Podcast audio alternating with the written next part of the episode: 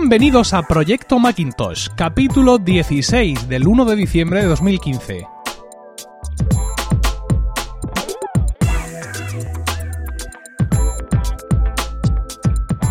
Muy buenas, mi nombre es Emilcar y esto es Proyecto Macintosh.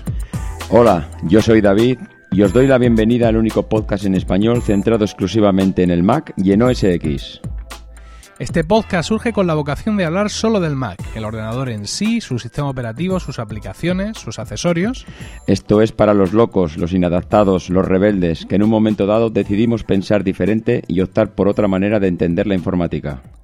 Esto es solo para los que tienen un Mac. Nada de iPhones, iPad, relojes, coches batidoras o cualquier otra cosa que pueda salir de Cupertino. Esto es para nosotros, los usuarios de Mac. Así que aquí y ahora y para ti comienza Proyecto Macintosh. Muy buenas a todos y sí, como ya habéis escuchado, tenemos a alguien nuevo en el podcast. Tenemos un copresentador que se estrena en este programa de hoy, David Isasi. Buenas noches, David. Muy buenas noches, Emilio. ¿Cómo estás? Pues el hecho de fichar a David eh, obedece ni más ni menos que a, la idea que tengo de que este programa sea realmente un programa sobre el Mac, ¿no? Un programa sobre, sobre el Macintosh. Y es que yo a fin de cuentas soy, soy un switcher. Si es que esto es la realidad. Soy un switcher de la era Intel, mientras que David es un maquero con papeles, ¿no, David? tú, tú, eres un tío con historia. No, no, tú, no. No nos engañes. cosas de colores. Bueno, llevo muchos años aquí en, en, Apple, en Mac, pero bueno, tampoco engañes a la audiencia porque yo soy un usuario, pero vamos, mondo y lirondo, que sí te puedo decir que soy un fanático total. Ahí sí que, vamos, aciertas de pleno. Pero tú, desde ¿cuándo, ¿cuál fue tu primer contacto con el Mac? Porque el mío, yo ya lo he dicho, soy un switcher de la era de Intel. Es decir, yo me compré el Mac en el año 2006, pero tú para 2006 ya llevabas varios a tus espaldas. Bueno, sí, yo llevaba usando Mac pues desde hace bastante tiempo. Lo que pasa que en mi caso, yo te diría que alrededor de hace 15 años estoy metido ya en el mundo de Apple. Lo que pasa que es un poco curioso porque yo mientras estaba estudiando en la universidad, allí había unas salas de informática y bueno, las salas de informática requerían unas personas para atender un poco las demandas y dudas de los usuarios. Entonces, bueno, en las salas de informática entré yo a trabajar y justo en toda la universidad, de las 10, 15 salas de informática que podía haber allí, pues había una de Max.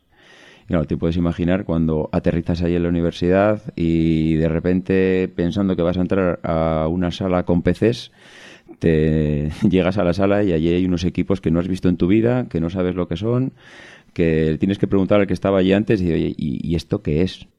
Entonces, pues, pues bueno, la verdad es que allí había unos Macintosh LC, había unos Power Macintosh y, y, bueno, pues fui entrando poquito a poco en el mundillo, me fueron explicando lo que eran y a partir de ahí esto ha sido un no parar porque entré justo en el cambio, los, bueno, cuando llegaron los nuevos iMac de colores, que llegaron a la universidad y bueno, aquello era una revolución, aquello para, no, parecía una guardería más que una universidad, los, ordenadores de colores. Y, bueno, a partir de ahí ya es que ha sido imposible salir de, este mundo. Luego empecé Eh, con un... Dime. No, no, sigue, sigue. Sí, eh, empecé con un MacBook eh, negro, el primer MacBook de negro de plástico, eh, allí por el 2007 aproximadamente. Bueno, yo creo que igual por ahí andarías tú también, ¿no, Emilio? Sobre el 2007. Sí, 2006. Do- El mío fue 2006. eh, Fue 2006. mi primer iMac, el primero con, con Intel, con Core Duo. Hmm. Con Core Duo llevaba el mío. Sí, sí, sí. Yo, vamos, me compré el portátil aquel, el MacBook, y con tenía unas dudas de que lo iba a devolver. O sea, yo de, si me estoy comprando algo que no tengo muy claro que esto me lo vaya a quedar. Pese a estar criado, pese a estar criado en, en- en- en- Sí, rodeado de sí, Macs sí. en la universidad. Sí, sí, eh, es ¿Pero por qué era? ¿Por el, ¿Por el trabajo o por lo que ibas a hacer? ¿Por el software? Pues por el software, por el software. La verdad es que eh, en la universidad eh, los ordenadores o aquella sala de Macs estaba en la, bueno, en un edificio dedicado exclusivamente a la educación, todo lo que era magisterio y música y bueno, la verdad es que era un entorno muy concreto y tenía sus programas instalados, sus programas de música, sus programas para el tema de educación. Y yo, claro, yo venía de la parte de ingeniería y yo decía, "Pf, esto a mí no me va a servir. Ya verás tú cómo estoy metiendo la pata, ya verás tú cómo cuando esto lo traslade a, a mi mundo Pero que va, que va. Esto es que fue una pasada. Bueno, y eso que era la época donde todavía casi no había ni aplicaciones. O sea, estamos hablando del 2007, donde las aplicaciones para Macs brillaban por su ausencia, donde cualquiera que te veía utilizar un Mac te decía, pero ¿dónde vas? Si no tienes nada que instalarle. Si cualquier aplicación que vayas a, que vayas a utilizar vas a tener que ir a un PC. Y mira cómo ha cambiado la película, claro. Ahora hoy en día cualquier aplicación la tienes en Mac. Ya lo creo que ha cambiado. Os puede sonar la, la voz de David porque es uno de los emocionados testimonios que hemos tenido hace poco sobre el nuevo MacBook, que es tu, tu ordenador actual, ¿no? Sí, sí. Y, y es un ordenador además que usas en el trabajo. Así es, así es. Y, y cuando lo compré también, mira, no sé, debo ser una persona que siempre tiene dudas cuando da el paso, pero que lo acaba dando, porque cuando me compré el MacBook, eh, también, al igual que otros usuarios que, que además he ido conociendo por la red, porque todo el mundo te pregunta, oye, ¿y qué tal? ¿Y esto te funciona? ¿Y realmente da para hacer esto, esto y esto? Y a mí no es que me dé, a mí es que me ha sobrado. Y encima es que es, el, es que es un ordenador que es que es increíble, Emilio. O sea, no te puedes imaginar el llevarlo como si tuvieses una libreta debajo del brazo. Eh, no sé, la verdad es que por mi trabajo, el tener que estar trabajando en Barcelona, una ciudad grande, donde no te puedes permitir el lujo de volver a la oficina cuando sales a visitar a un cliente, mm, es, es que es, vamos, fundamental. O sea, para mí la productividad eh, ha aumentado un 300%. El, mm, salgo de la oficina, visito a un cliente, estoy con él, eh, sé que tengo otra cita dentro de una hora y media, pero no me puedo volver a la oficina, porque si me vuelvo a la oficina, esa hora y media entre ir y volver la he perdido. Claro, la pierde, la pierde. Yo sí, es Claro. así. Entonces, en cualquier sitio, mm, llámese cafetería, llámese en un parking, o sea, en un parking aparcas el coche, eh, arrancas el MacBook, y tienes 45 minutos de productividad, de leer correos, de contestar, de ejecutar aplicaciones, bueno, lo que sea. Para mí el nuevo MacBook, de verdad que, que ha sido un antes y un después. Y lo, como, lo estás conectando con el iPhone, ¿no? Supongo. Sí, sí, sí, sí. Evidentemente, pues necesitas conectarlo eh, a una toma de datos. Hombre, la verdad es que hoy en día eh, en cualquier cafetería ya es raro. eh, también te hablo de una gran ciudad. Sí, Eh, claro. En una ciudad igual más pequeña, pues bueno, igual te es un poco más complicado encontrar una cafetería con wifi. Pero en Barcelona es raro una cafetería que entres, que pidas la clave del wifi y amablemente te la soliciten. Te sientas allí con tu café y tienes una hora tranquilamente para estar allí trabajando y de verdad que es una pasada. Mira, aquí hay, aquí hay algunos sitios que han querido ir un poco de eso, es decir, han, han creado unas cafeterías, confiterías con ese, Mm. con ese. No voy a decir que fueran el, el- el bar de, de Friends, evidentemente, porque no se trataba de copiar tanto ese estilo, pero sí, pues en un momento dado unas mesas blancas, unos pininos en la pared, no sé Sí, cuánto, sí. el wifi, veía gente que iba allí, que se ponía a merendar, que se llevaba el portátil Mm. y todo eso. Y en algunos de estos sitios, por ejemplo, yo he podido comprobar, porque de algunos he sido cliente habitual, que ha estado, tío, el wifi un mes y medio sin funcionar. Bueno, sí, sí. Dice, es que ya hemos llamado al de Vodafone. Digo, ¿y qué pasa? ¿Que, que ha muerto por el camino? O sea, yo alucino, Sí. o sea, alucino cuando en un sitio entras y pone eh, wifi para clientes, pide la clave y Mm. que esté un mes y medio sin funcionar. ¿Sabes lo que pasa? Pues que hay parte de la clientela de ese sitio que el tema de la wifi le da un poco Sí, igual. sí, es Porque así. es un sitio muy de desayunos de la hora del trabajo, ¿no? Pero mm, aquí, por lo menos en Murcia, me sorprende muchas veces el... el- hay- muchos sitios donde el wifi no funciona. O sea, es que Bueno, está roto. Es que no, funciona. Yo ya no sé si se, se ha roto, no sé si es que no queremos arreglarlo, porque no queremos tenerte ahí sentado una hora con un café y al final esto es un euro cincuenta y, y te vienes aquí y por un euro cincuenta pasas media tarde, o realmente es que se ha roto. Pero vamos, mm, yo no, te diría que... Pero no sé, ma- macho, ¿se ha, ro- se ha roto el wifi? No, quiero decir, Bueno, mm, da- da- vamos a, a suponer que Movistar es malvada y Vodafone es peor y Ono es peor que las dos juntas y Orange ya ni te cuento, pero, o sea, tío, mm, ¿por qué se rompe un wifi? Mm, no, A ver, a todos nos ha pasado algo con un router alguna vez, pero sí. es que, dice, ¿qué, ¿qué le pasa? Para no funcionar, ¿no? Y, yo, en fin. yo creo que hay algunos sitios donde directamente es que les sienta mal. O sea, bueno, lo pusieron como un servicio de que, oye, tenemos que ponerlo porque la cafetería de la esquina lo ha puesto y parece que si no tengo wifi parece que estoy fuera del mercado. Pero eh, realmente cuando te ven allí sentado, pues para mí que, oye, realmente, tío, se va a, sentar, va a estar aquí una hora y media con un café, es que a mí no me interesa. Bueno, mm, ya sabes que cada uno ve su negocio de una manera diferente y, y bueno, ahí no le puedes explicar nada a nadie. Yo- eso es, es como el tema de las tarjetas de crédito. ¿eh? O sea, eso no admitimos pago con tarjeta, disculpe la molestia. No, no, no, no le disculpa las molestias. Ponga usted pago con tarjeta, caballero. ¿Qué quiere que le diga? Esas cosas Bueno, nos estamos, entiendo. nos estamos desviando sí, muchísimo. ¿eh? sí, sí, tienes toda la razón. Fíjate, este, este modelo del, de- del podcast en pareja, desde luego no lo hemos inventado David No. y yo esta noche, ¿no? Esto tiene muchísimos años, pero veo mm, veo que se da que se da para eso. Claro, el otro que Mm. yo hago es Colegas, tu podcast sobre Sí, Friends, sí. que lo hago con mi colega Juan, y entonces el podcast es un poco mm, distendido, ¿no? Disipado, va, va en la esencia, ¿no? Pero estoy viendo cuando uno tiene un, un co-host, Sí. lo fácil que es acabar hablando de- del wifi de las cafeterías. Así Es, que es- es vamos a intentar, vamos a intentar reconducirnos porque tenemos cosas de las que hablar. Yo quería aprovechar que, que tu comienzo en Proyecto Macintosh para darle otra vuelta al, al tema de- del MacBook. Decía, no sé si recuerdas, en, cuando, en estos mm, testimonios, el de David Correal, decía que parecía que la industria se había olvidado un poco del, del MacBook en cuanto a, a- a accesorios para el USB-C. Mm. Y he- hemos estado viendo últimamente justo lo contrario, ¿no? Lo- ya lo comentaba yo aquí que había salido un, un pequeño hub eh, que se, se pegaba en el lateral en el USB-C y te daba dos USB 3 o tres USB 3, te daba un lector de tarjetas SD, es decir, te, te daba varias, varias cosas y, y veo que estos dispositivos, bueno, he visto uno en el corte inglés, Para que veas. O sea, de USB-C. O sea, no es ya que no lo tengo que pedir a Amazon o no sé dónde. He estado leyendo reviews de estos dispositivos en, en Mac Rumors y, y en varios sitios. Ahora os pondremos ahí un enlace en las notas del programa. Y, y bueno, parece que la cosa en ese sentido se está moviendo un poco. Y Pero luego hay, hay otra noticia, y es que parece ser que el, el Thunderbolt 3, es decir, el siguiente estándar de Thunderbolt, Sí. Thunderbolt, reco- recordemos, digamos que es algo que va por dentro, ¿no? Eh, Sí. Es una tecnología de comunicación y que, y que adopta un conector. Hasta ahora ha adoptado el conector eh, Mini Display Port, que es el de, el de Apple, ¿no? Es Mini Display Sí. Port. Sí, sí, sí. Y, y ahora parece ser que Thunderbolt 3 se va a pasar a USB-C. Con lo cual, pues parece que mm, de pronto, en algunos meses, estamos escuchando muchas cosas sobre, sobre este conector. Hombre, la verdad es que cuando presentaron USB-C, la sensación que yo creo que teníamos todos de otro conector nuevo. De verdad que ahora tenemos que comprar y adaptarnos todo a un nuevo conector.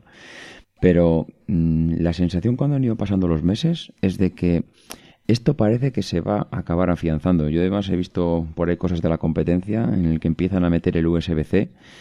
Pero mm, no sé, eh, tienes el conector Lightning, tienes el USB-C, tienes el mini, mini DisplayPort.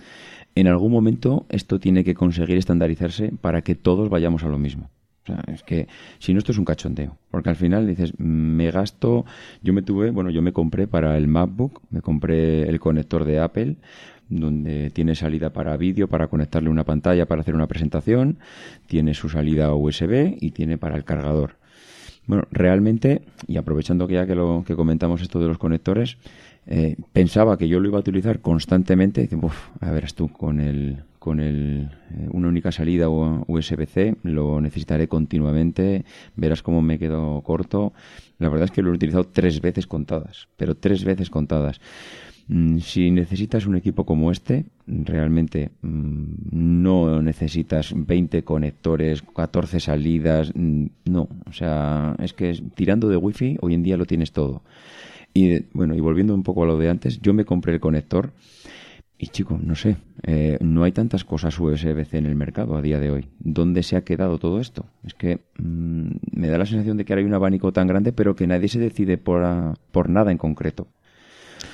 No sé. Aún así parece, parece que se mueve algo más que el Thunderbolt, porque Sí, mm, eso es verdad. cosas con conexión Thunderbolt, eso sí que ha sido, sí que ha sido un caos. Pues, Decías eh, de, de dispositivos de la, de la competencia. Mm, Eh, me estoy leyendo aquí en 9 to 5 Mac que hay un modelo de Dell mm, XPS que ya lleva el USB-C con Thunderbolt 3.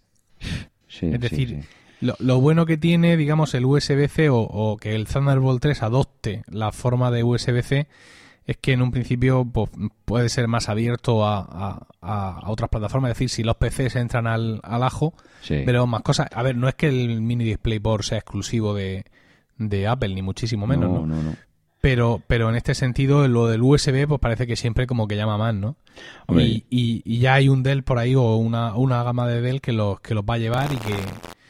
Va- Yo además imagino que eso pues te permite, mm, digamos, llevarte el- el- ese hub que parece que necesitas, llevártelo al monitor, ¿no? Como estaba haciendo también Apple con uno de sus monitores. Es decir, conectas el portátil al monitor y todo lo que necesites, digamos, en esa, en esa estación de sobremesa en la que de pronto haces parada y fonda, pues todo lo conectas al, al monitor. Lo que pasa que todo esos esas estaciones eh, al final yo creo que es eh, tienen un entorno muy de empresa. Yo veo a pocos usuarios particulares tener esas estaciones. Al final parece que es un, típico usuario de empresa que sale continuamente fuera, que llega a su oficina, se conecta a esa mega estación que tiene 450 conectores y que son imprescindibles todos, porque sin ellos no puedes vivir, que luego al final no conectas nada. Pero, eh, no sé, eh, algo tiene que haber que fusione todo eso y, joder, si, si llega el USB-C y ahí lo has dado tú, al final esto si los PCs se meten en este mundillo y aceptan esto como un USB-C estándar, al final se acabará implantando, pero hace falta que se dé el paso porque de verdad es que no se puede andar con tres, cuatro conexiones que al final es que me compro, me compro eh, un disco duro externo con USB-C, me lo compro con USB 3, me lo compro, no sé. Que, que alguien se decida, por favor. Sí, en- te- tenía un email sobre este tema de Thunderbolt 3 en el USB-C, tenía un email de, de un oyente Álvaro Gutiérrez que, que estaba, digamos, ya incluso que pensando que realmente que hasta que no salga ese Mac con Thunderbolt, con Thunderbolt 3, mejor no comprar nada, ¿no? Pensando en, en algo así más de cara a futuro. Yo no, no soy tan radical como él porque mm, yo muchas veces he pensado que, que- que el MacBook mm, para mí sería un ordenador muy interesante. Enseguida mm, se me acusa de fanboy, pues, entre otras cosas porque soy fanboy. Pero quiero decir, es que, que justifico todo lo que hace Apple, ¿no? Eh, y que enseguida digo, hombre, si tampoco hace falta que tenga pantalla, ¿no? si uno sabe más o menos lo que va escribiendo. Pero la realidad es que yo me di cuenta del uso que hago de mi portátil. Yo tengo un MacBook eh, Pro de 13 pulgadas eh, del año 2008. Lo tengo ya con su SSD a tope de RAM, etcétera. Me doy cuenta del uso que hago de ese, de ese equipo y yo realmente lo único que le conecto de manera regular es por USB Sí. la mesa de mezclas que me llevo a casa de Juan Sí. Iquilator para grabar Colegas, tu podcast sobre Friends. Ujú. Mm, Realmente no hay nada más que le conecte. Entonces, pues, el hecho de que tenga un solo conector, Mm. y, y fíjate, porque entonces me dirían siempre, estar, digamos, el- es que no puedes tener algo conectado y cargar a la vez.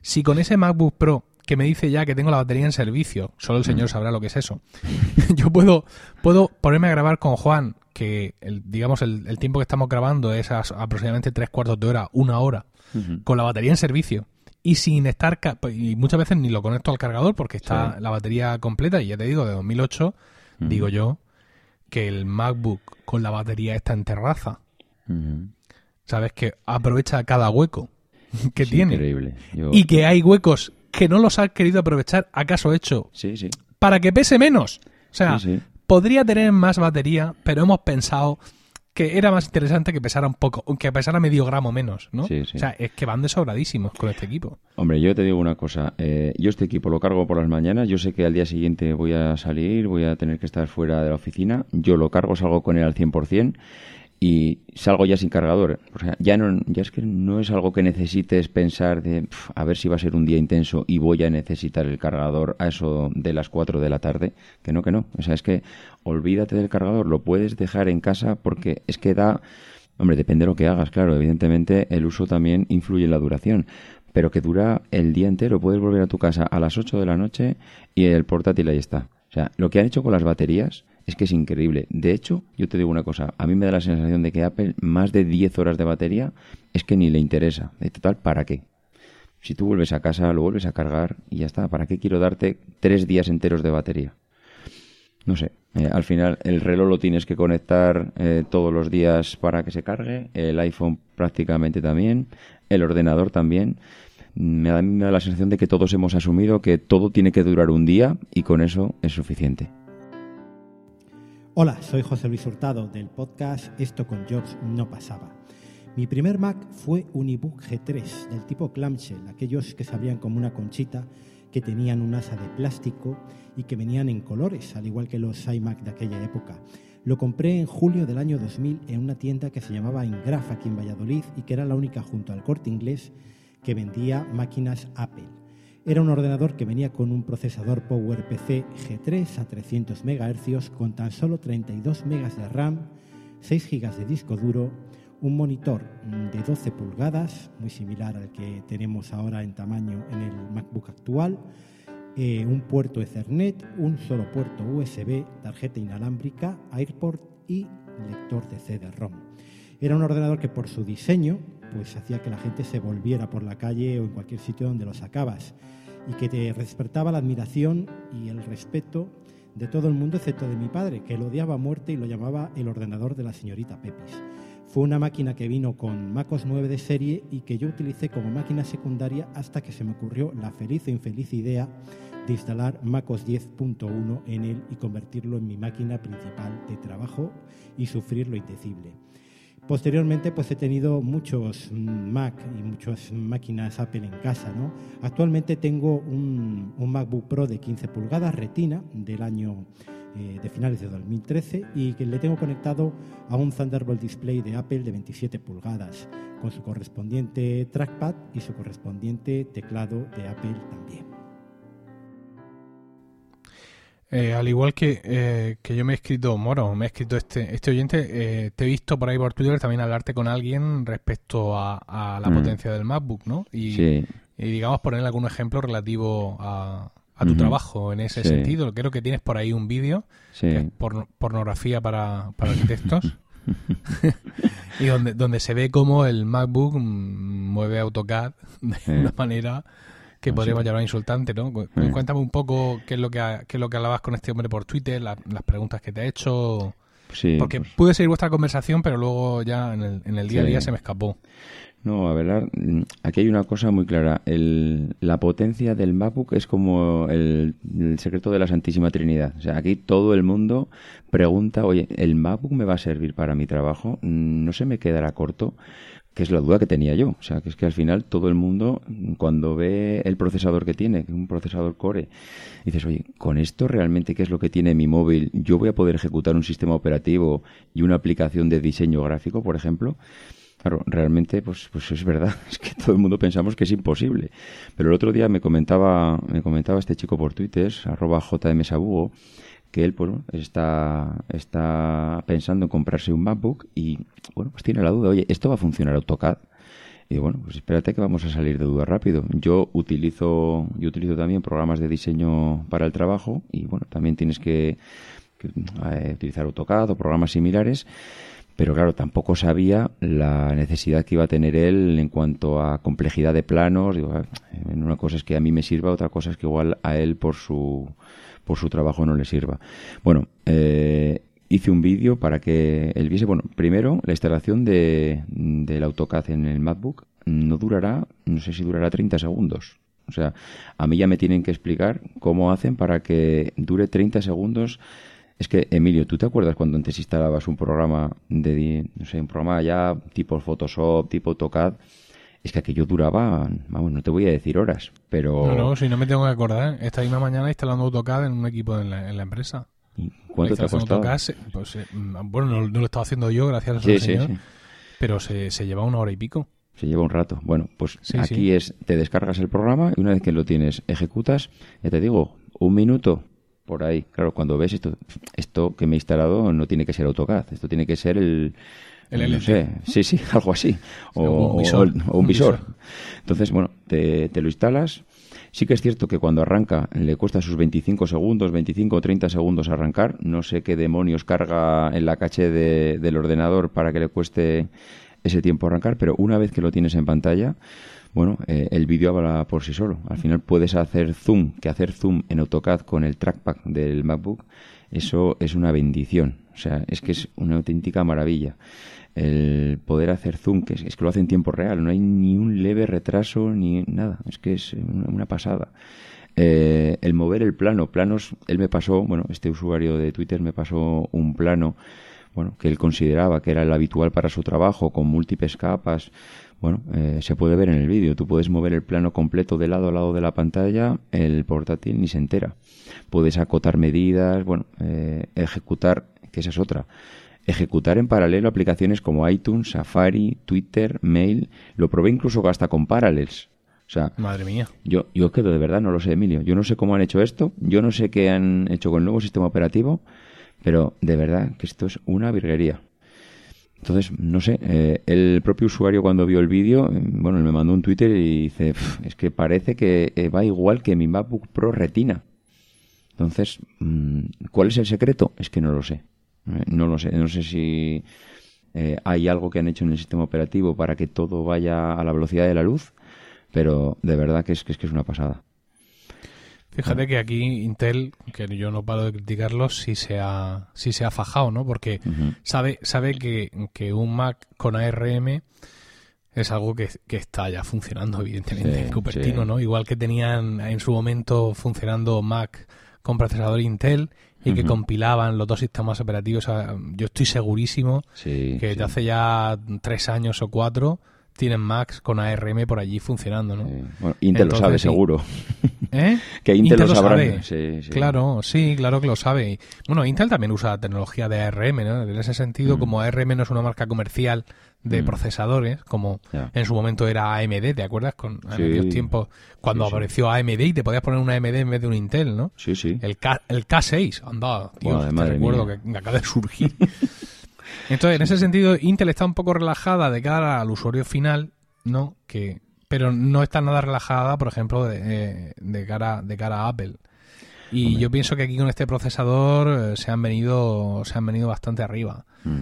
Y, y creo que ahí puede estar parte de. Bueno, a- eh, independientemente de que con SSD mm, todo mucho mejor, porque igual que me quejo de que esta, esta mañana ha, pasado una hora y pico para instalar AutoCAD en, en un equipo del trabajo, en un equipo del trabajo premium con SSD y con 8 GB de RAM, me parece, y con un i7, Ujú. me decía el, el informático que Windows 7 lo había instalado en un parpadeo. Sí. Claro, lo que pasa es que muchas veces eh, pues, el, el hábito hace el monje y Sí. tristemente la, la industria PC, yo lo he estado viendo porque recientemente he tenido que mirar portátiles por motivos que ahora viene al caso y que los oyentes de Milcar Daily conocerán, pero es que, tío, siguen montando los mismos discos duros de hace 10 años. Yo, es que Entonces, de verdad. Se le forma un cuello de botella por mucho que Windows 7 sea la repera. Windows 10 mm, ya no puede ya ser mejor. Ujú. Mm, 8 GB de RAM viendo en popa toda vela y lo ahorcas con el disco duro. Sí, es que. Porque vas, porque vas a lo barato, por así decirlo. Claro, pero es que ese es el problema de no tener ligado el software con el hardware. Al final, eh, Microsoft puede hacer una maravilla con su sistema operativo, pero si los fabricantes de hardware están tirando a que tienen que hacer lo más barato posible, porque si no pongo en el MediaMar el ordenador a 200 euros no me lo compra nadie, pues eh, al final, ¿qué tienes que hacer? Es que no te queda otra. O pones un disco duro de hace 5 años o bueno, entonces a ver, explícame tú a mí cómo haces para vender eso a, a los usuarios de a pie y explícales que su ordenador ya no vale 200, que es que ahora vale 700, 800 euros. Bueno, es que hay que vender equipos y hay que venderlos a bajo coste. Apple no está en ese segmento, pero, pero el resto sí. Bueno, mira, vamos a, a dejar de meternos con el mundo PC porque recientemente he firmado un contrato que, que tú conoces y que todavía no podemos desvelar a los oyentes, mediante el cual no puedo meterme mucho con Microsoft. Tengo que recortar mis incursiones, mis ataques al mundo de Microsoft, me los tengo que callar un poco y tú sabes de qué te hablo, ¿verdad? Lo sé, lo sé, lo sé. Bueno, yo es que no eh, puedo eh, evitarlo, ya sabes, Ya, ya, que- eh, sí, el, el contrato me afecta a mí solo, evidentemente. Eso es, eso Esto es. es duro, pero yo, tú tienes que estar conmigo, que eres mi co-host. Est- Estoy contigo, estoy contigo, pero déjame explayarme, déjame criticarlo. Es que lo necesito, Emilio, es que lo necesito. Sí. Pues eh, yo pienso que con esto podemos continuar, ¿no? Ya hemos hablado un rato de- del, del MacBook. Es que, ya te digo, yo puse esa sección medio fija en el, en el, en el podcast porque pensaba que hacían falta testimonios, ¿no? Y, y la gente me lo agradeció mucho, ¿no? Tanto el tuyo como los que he puesto después y el resto de comentarios, porque la gente está a falta de experiencias reales, ¿no? Sí, Y, la verdad. y- sí. porque tenemos, ¿sabes? Por ejemplo, hay muchas experiencias reales contrarias. Los que tuvimos el primer eh, MacBook Air, decimos ahora, uff, aquello no era. Entonces, parece que esto tampoco tiene que ser, pero sin embargo es. Eh, pero da la sensación de que somos un poco, ¿no? Muy, muy Santo Tomás. Necesitamos meter mucho el dedo en la llaga eh, y, tener muchos testimonios. Que, a ver, que tampoco. Nosotros somos no somos evangelistas a sueldo de, Apple, aunque, por cierto, aquí hay, dos, aquí hay dos trabajadores, eh, team, para lo que necesites. Pero mm, te quiero decir, es un equipo al que le veo muchísimas posibilidades. Creo que de esta manera es como avanza la informática, ¿sabes? Tomando decisiones arriesgadas. El disquete, fuera. Nada del CD-ROM. CD-ROM ese fuera, quitado. Sin puerto de red. La gente, sin puerto de red. ¿Qué vamos a hacer sin puerto de red? Madre, mía. Entonces creo que de esta manera es como realmente avanzamos. Dejando atrás cosas y tomando decisiones arriesgadas. Y yo, realmente, si mi MacBook eh, Pro explotara, cosa que por lo que veo con el icono de la batería, pues no voy a descartar que ocurra. yo me iría al MacBook. A ver, lo que pasa es que yo tengo difícil justificar el MacBook, no por el MacBook en sí, sino por el precio. Ya. Es decir, porque todo este rendimiento realmente mm. al final se paga. Y si te vas a la tienda de Apple y ves lo que te cuesta un MacBook Pro de 13 con pantalla retina, mm. con pantalla retina ya directamente, y ves por otro lado lo que te cuesta el, el nuevo MacBook, pues dices tú, mm, o, o, dice mi mujer en este caso, ¿no? O sea, ¿por qué vamos a pagar más? ¿No? Es que esa es la duda que tenemos todos. A ver, realmente no nos engañemos. Comprar un equipo como este cuando tienes en la estantería de al lado, de al lado cuando vas al Mediamar, no cuando vas a, la Apple Store. Eh, equipos que valen la mitad, al final todos nos queremos asegurar de que esto realmente va a funcionar. Y porque seguramente no tenemos la intención de cambiar el equipo el año que viene. O sea, todo el mundo dice, oye, esto tiene que durar cinco años por lo menos. Porque hago una inversión y tiene que funcionar y las dudas siempre están ahí. Y, y con este equipo y además, por lo que tú decías, ¿no? El primer MacBooker que salió al mercado, bueno, mm, ahí tenía sus, tenía sus limitaciones, era muy bien. Pero desde el primer momento, ¿eh? Desde el primer momento. Es decir, los que lo teníamos entonces, ya decíamos las limitaciones que tenía, ¿no? Y, sin embargo, con este eh, no, no ocurre. Mira, voy a poner también en las notas del programa mm. un, un artículo de Apple World Today, mm, donde Dennis Sellers, debe ser hermano de Peter, Mm, dice, mi bola de cristal, ¿qué es lo que hay que esperar en la nueva gama de MacBook Air y MacBook Pro? ¿no? Eh, existen... hay, mm, hay gente que piensa que el MacBook Air puede... Hay algunos que piensan que va a tomar un nuevo aire o un nuevo tal, y hay gente que piensa que puede desaparecer. Porque ese es el labón perdido no retina, que ahí de pronto ahí surge entre, entre el MacBook y el, y el MacBook Pro. Pero claro, también estás perdiendo ahora mismo un ordenador súper competitivo con un precio muy interesante. Eh, no sé, yo, tú de todas maneras, cuando se presentó el MacBook en la, en la keynote, ¿tú no tenías la sensación de que el MacBook Air tenía los días contados? Porque yo desde luego la tuve. El MacBook Air es que esto es hasta que quiten el stock que tengan en los almacenes y se acabó el MacBook Air. ¿Para qué queremos un MacBook Air? Pero es que después de ver todo lo que está saliendo, yo es que ya no sé hacia dónde va esto. Quieren mantener el MacBook Air y, seguir renovándolo y seguir actualizándolo y tener el MacBook en paralelo? ¿Tienen sentido los dos a la vez? Es que yo es que no los veo. Te lo digo de verdad. tú es que piensa que un, un MacBook de 13 pulgadas con 128 gigas de SSD, un mm. Core i5, 4 mm. gigas de RAM, de momento estoy poniéndolo muy bien, ¿no? Sí. Eh, y con la pantalla no retina, pero con una gran densidad de píxeles, eso también es cierto. Mm. Esta era, digamos, la pantalla no retina de mayor calidad cuesta 1.099 euros. Ya. Lo siguiente que tienes, en, digamos, en 13 pulgadas, en modelo básico, son los, los casi 1.500 euros que, te cuesta el MacBook Pro mm. de, de 13, ¿no? 1.449. Sí. Y, y el MacBook, digamos, básico, que es de 12, bueno, vamos a no ponernos muy tontos con esa pulgada de, diferencia, ¿sabes? Ese se te está yendo como tú seguramente bien sales, a 1449, a lo mismo que vale el MacBook Pro de 13, con lo cual, digamos, mm, desaparece el, factor diferencial del precio. O sea, ya no tienes nada que puedas vender. O sea, Apple no tendría ningún portátil por debajo de 1.500 euros. Pues sí, sí. Que incluso, que, que, además es la lucha de Apple siempre eh, ha estado en, esa barrera, ¿no? Es decir, cuando, mm. cuando, como dice la leyenda, los los accionistas fuerzan a Jobs a sacar el Mac Mini, era porque querían tener un Mac por debajo de mil, euros, de mil dólares. Sí, sí. ¿No? Entonces esa barrera de los mil, de los 999, si se limpia en el MacBook Air, pues eh, desaparece ese umbral. Hombre, yo de todas maneras, si te fijas en el, en el iPad, ha ido, es que hemos ido del primer iPad, eh, pasamos a, a, tener posteriormente el iPad mini, eh, hemos pasado después, bueno, a seguir haciendo más delgado y con menos batería el, el iPad, es el iPad Air, pero ahora tenemos el iPad Pro y tú ves las keynote de Apple en cuanto a pantallas y tiene, yo es que no sé si ahí puede haber alguien que nos identifique con alguno de esos modelos. Si alguien quiere un tablet de Apple, es que ya no tiene excusa. Tienes todos los colores y sabores en cuanto a memorias, tamaños de pantalla, mm, táctiles, con lápiz, sin lápiz, lo que quieras.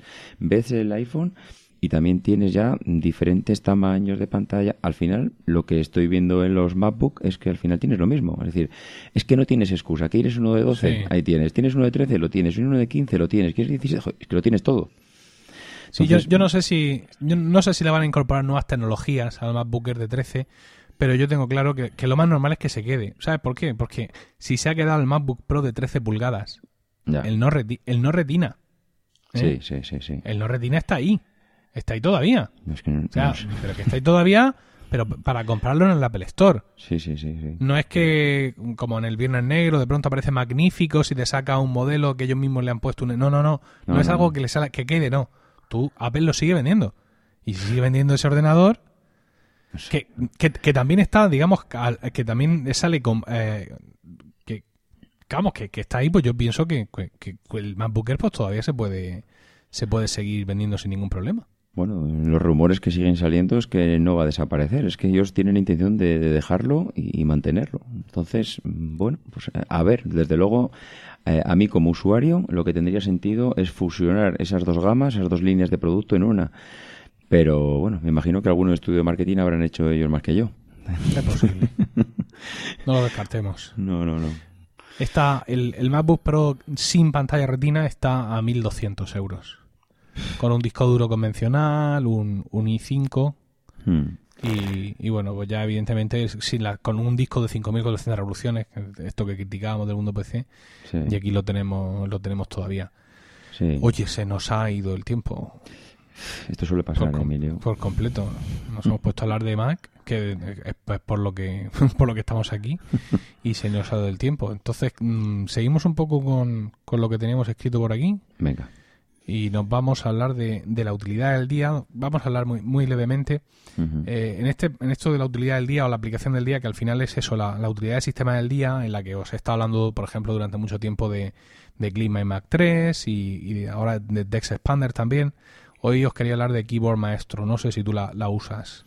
Eh, la, creo que la llegué a utilizar una vez, pero la verdad es que ni, ni, ni Keyboard ni Test Expander al final he podido sacarles todo el jugo que, que se les puede sacar.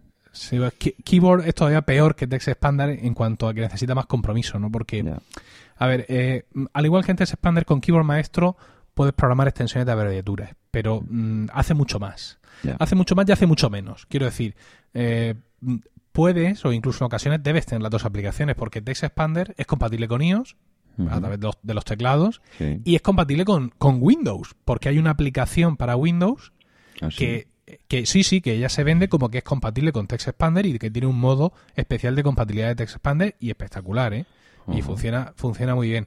Con lo cual, digamos que tú con Text Expander, aparte de que tiene un montón de funciones, eh, digamos, muy construidas para la expansión de abreviaturas, pues, pero Keyboard Maestro quizá en extensión de abreviaturas no destaca mucho, digamos que tiene las básicas, no sincroniza con nada, evidentemente tú no te puedes llevar Claro. Keyboard Maestro al, a, a iOS, pero te permite crear como una especie de macros más complejas, ¿no?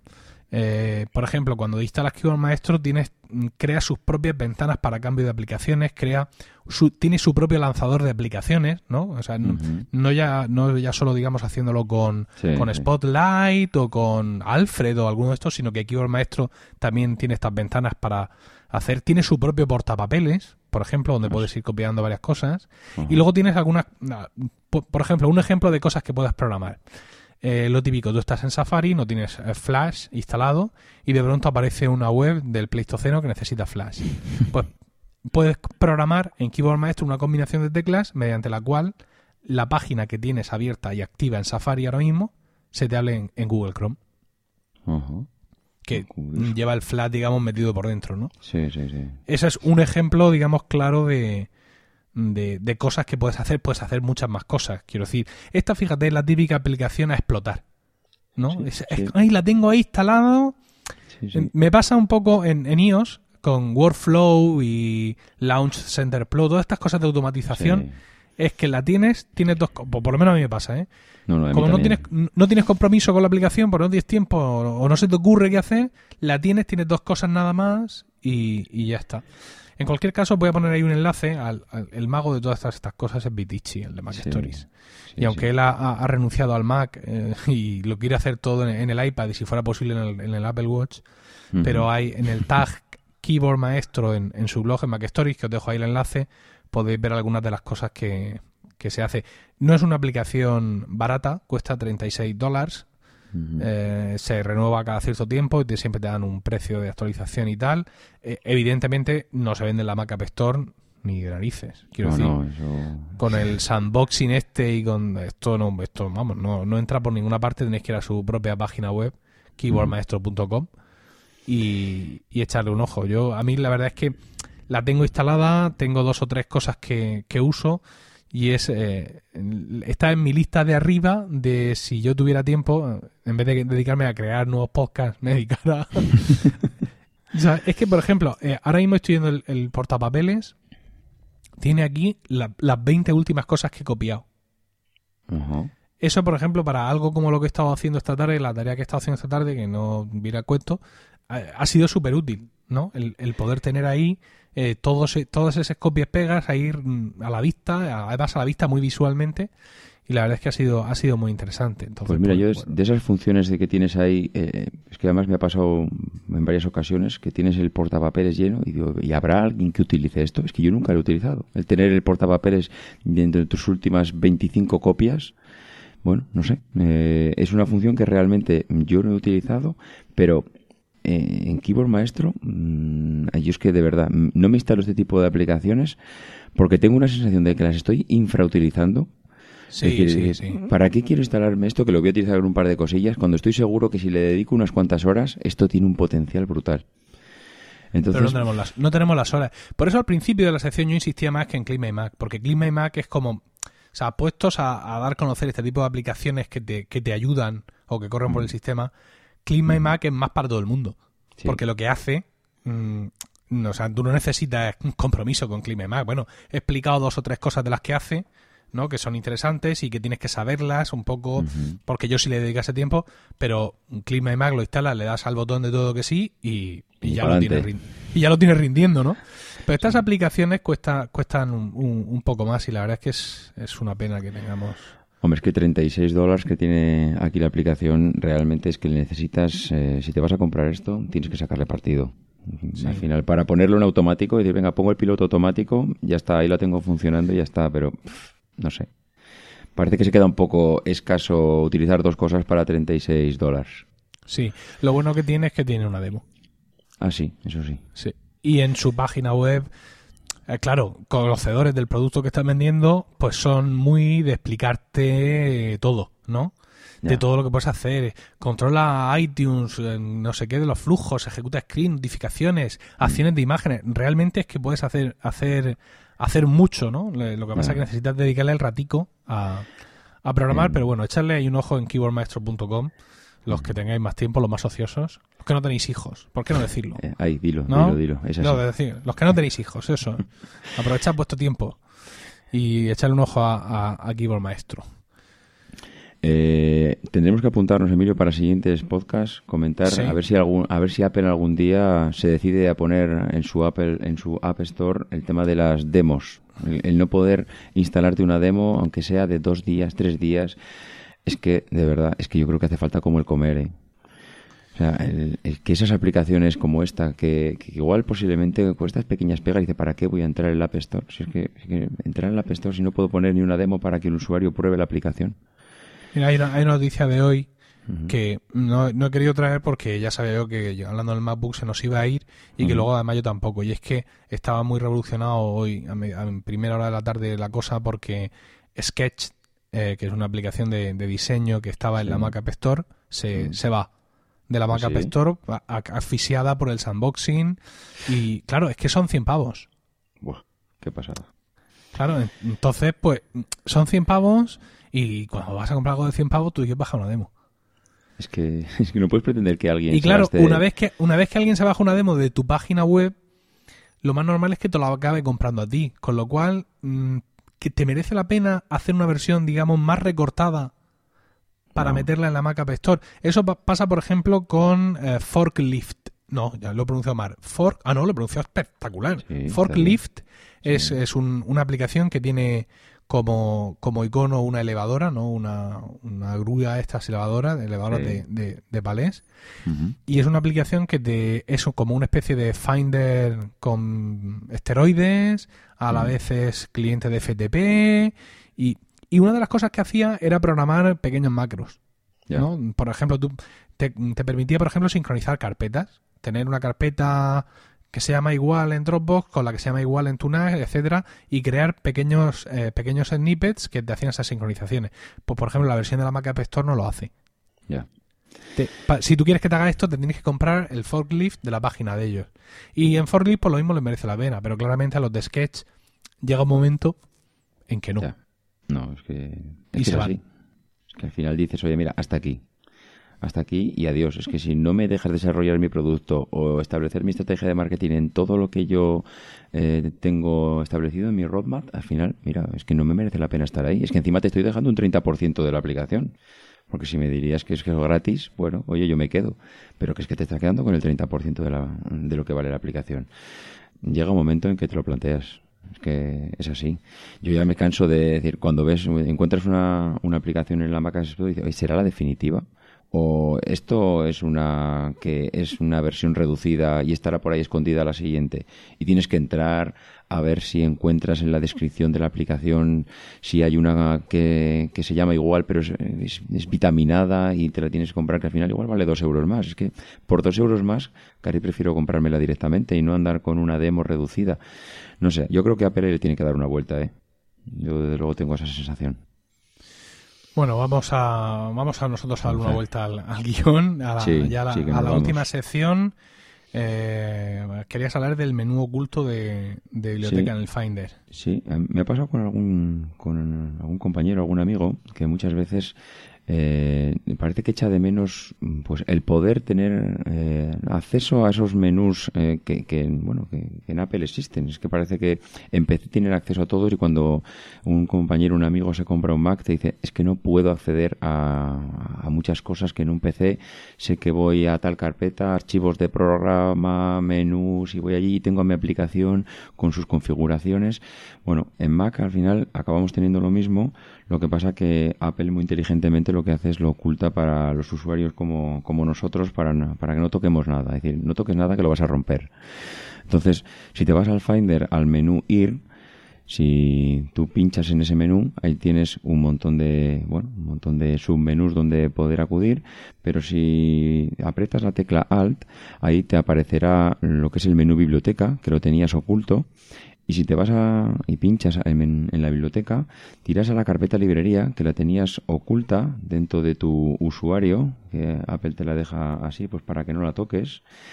Y allí, pues, bueno, ahí tendrás un montón de carpetas con un montón de... Igual hay cosas que no sabes ni lo que son, pero verás que hay muchas que te sonarán porque son tus aplicaciones del día a día. Y, bueno, y, y en esas aplicaciones del día a día, si vas entrando en alguna de esas carpetas, pues verás que están igual las configuraciones o verás que hay archivos. A ver, también te digo una cosa, Emilio, esto lo mejor es no tocar sin saber. Porque igual te pones a tocar y la estás liando. Y te cargas algo. Y te cargas algo y luego al final es peor el remedio que la enfermedad. Pero sí que es cierto que está bien saberlo. Y, y, antes de tocar, yo recomiendo entrar en Internet, buscar el nombre de la carpeta y leer un par de entradas o tres y te harás una idea de lo que hay ahí dentro pero a mí ya me ha pasado con varias aplicaciones que el archivo de configuración eh, se te ha quedado ahí o que igual el Mac te arranca un poco más lento o que cuando, cuando va a apagar el sistema se tira igual 3-4 minutos porque ha habido alguna aplicación que dentro, bueno, de estas que se quedan en, memoria y el, archivo de configuración pues no se ha limpiado bien o se te ha quedado guardado por ahí Y bueno, hay veces que simplemente coges ese archivo, entras a la carpeta aquí dentro de la librería, coges ese archivo y lo tiras a la papelera y la próxima vez que reinicies el Mac ya lo tienes eh, otra vez en perfecto estado de revista. Pero ojo, yo ya te digo que no recomiendo hacer esto sin haber leído tres, cuatro entradas de, en Internet y, bueno, por lo menos saber, que es, saber lo que estás haciendo y lo que estás tirando a la basura. Lo más normal es que lo que estés tirando es algún archivo de configuración que cuando vuelvas a entrar a la aplicación mm, notarás que te falta esa configuración por defecto que tú tenías cuando habías arrancado la última vez. Pero, pero bueno, al final igual se ha arreglado otro problema. Sin más, era simplemente eh, comentar que este archivo existe, que lo tenemos oculto y que simplemente con ir al menú ir y pulsar la tecla Alt aparece el menú biblioteca y entrando ahí dentro, bueno, podemos navegar y, ojo con lo que tocamos que, podemos también hacer, hacer algo de pupa en el sistema. Yo, yo por mi parte quería mm, traer una aplicación para el manejo de distintas librerías en fotos, al igual que le dedicamos cariño al MacBook Aquí también le hemos dedicado mucho cariño a fotos desde el principio, de la beta.